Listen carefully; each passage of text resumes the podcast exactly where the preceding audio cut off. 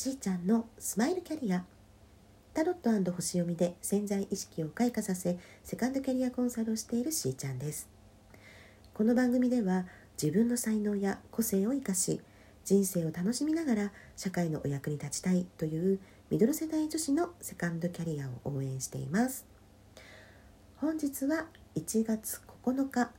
月曜日でございます。そして成人式ですね。今日ね成人の日。成人なさった方聞いて いらっしゃるでしょうか？おめでとうございます。はい。成人の日ってね何だろうってもう一回ねちょっとね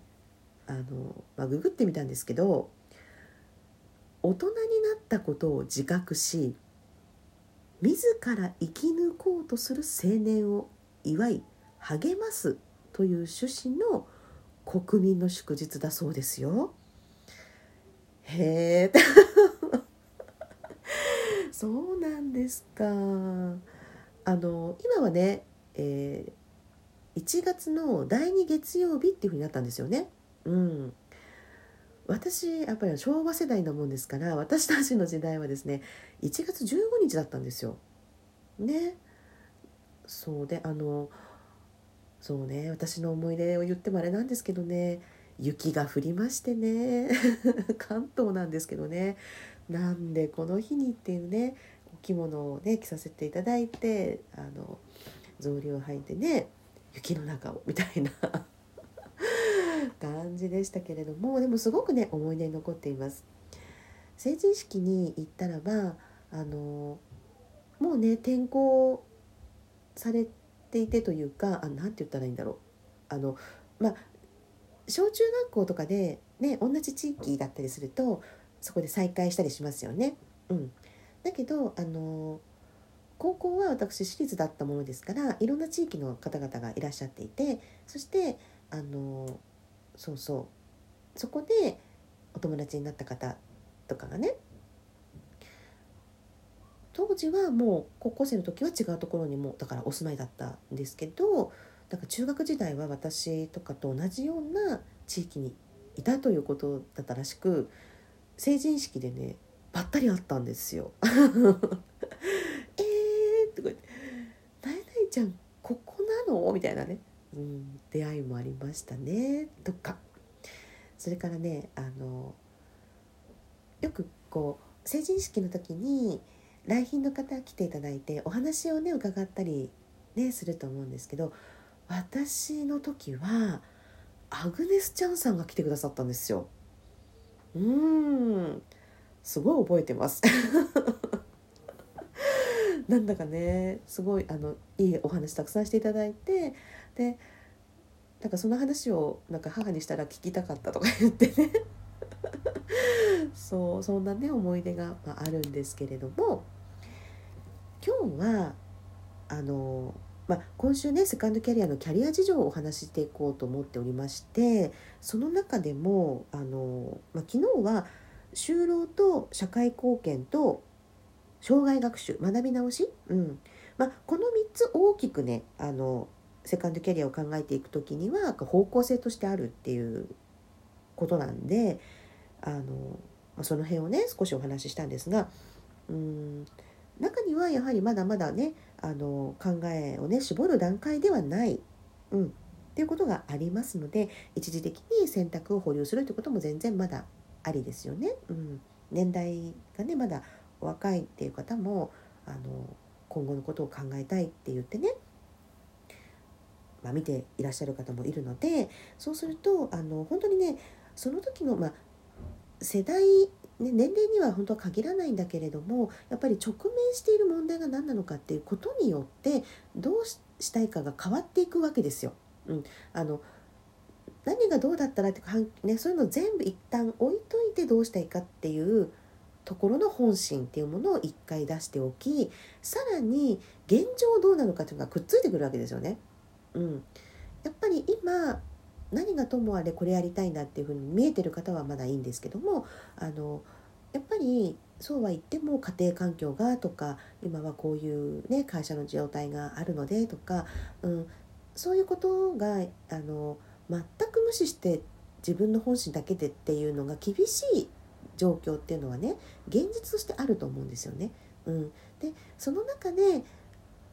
本当にこう加味しながら今できることから本当にね望んでいることを達成するためにはどんなふうにしていったらいいのかっていうのがあるからあの皆さん見てくださいってタロットお願いしますとか 先生術ではどうですかとかそういうことも聞きたくなるんだと思うんですよ。本当にねもう何のあのしがらみもなく自分の本心だけで生きていけるっていう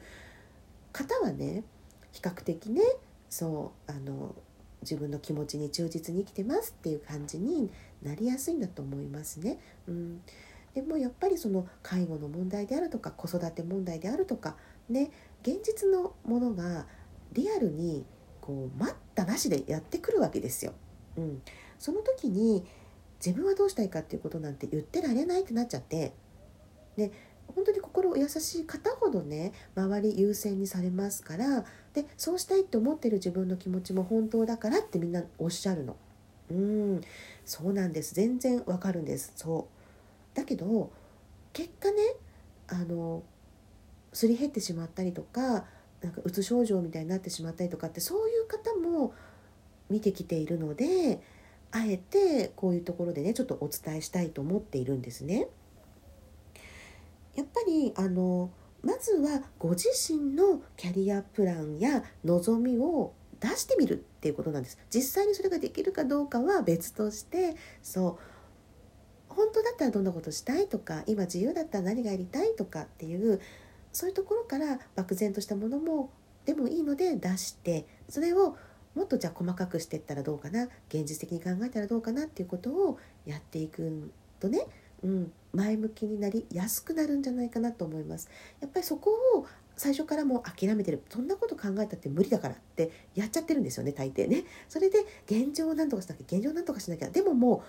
う、まあ、パワーが出てこない エネルギーが湧いてこないモチベーションが上がらないそりゃそうですよっていうことです。うん、あの決してねそれが冷たいんじゃないんだっていうことをね言いたいです。もうねやってこられたんです。そして努力してきてるんです。頑張ったんです。だからエネルギーが足りないのです。ね。ある意味もう燃え尽きちゃってるとか他人のためにね、うん、ケアのためにね。そういう方も多いよっていうこと、うん、あの私が学んだテキストとかによりますとね内閣府の平成29年度版なんですね。ちょっと前なんですけど高齢社会白書っていうものがありましてあの定年前の正社員の方々に対してですね定年後も働きたいですか？っていう問いを投げかけたそうなんです。するとおよそ8割の方が定年後も働くことを希望なさっているってじゃないですかね。だけどあのそれはどうして？っていうとまた理由は様々なわけですよ。ねあんなことやりたいこんなことやりたいっていう思いからの人もいれば働かざるを得ないっていう状況の方もいるわけですよね。うん、そこにはやっぱり決してあの喜びとか楽しみばっかりじゃないっていうものがね、まあ、あります。例えば肉体的に自分がやっぱ衰えてきちゃうとやりたいと思ってもそれなかなかできないとかねあとやっぱり家族の介護とか、うん、子育てがやっぱりまだねあの高齢出産とかでねうん。あのまだまだちっちゃいんです。っていう。そういうところにもちょっとまだ不安がありますなんておっしゃる方もいるんですよね。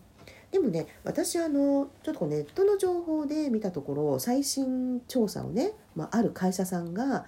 ま、されていて50代以降のシニア世代ちょっとだからそうだねあの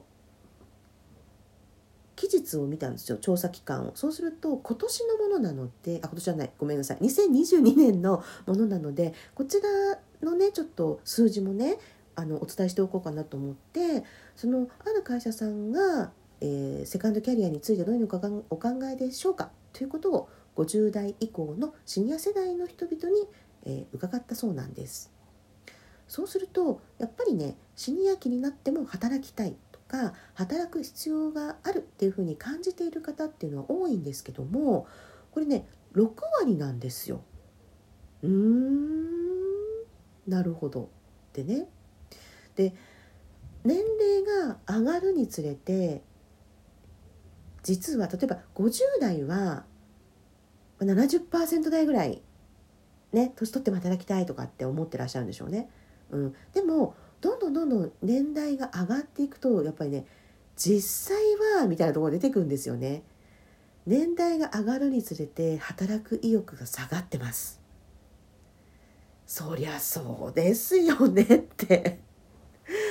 ねこれが現実なんだよねっていうことですよ。うんだからやっぱりあのいろんな数字あるんですけどリアルなものやっぱね今に近いものっていうものを感じ取っていたいなって私はねやっぱり思います。そしてどうなりたいかっていうこととどう荒れるかね現状はどうなのか。ここをねしっかり見ていく必要がやっぱりねありますよね。うん、心も体も元気で健康であることねそれがまず最優先だから是非ね無理をしないでいただきたい、うん、休む時は一旦休んでね。そして今後のことを一緒に考えてまいりましょう。というお話を今日はねお伝えいたしました。それでは皆さんと楽しみながらステージアップ。しーちゃんのスマイルキャリア本日はここまで。また明日。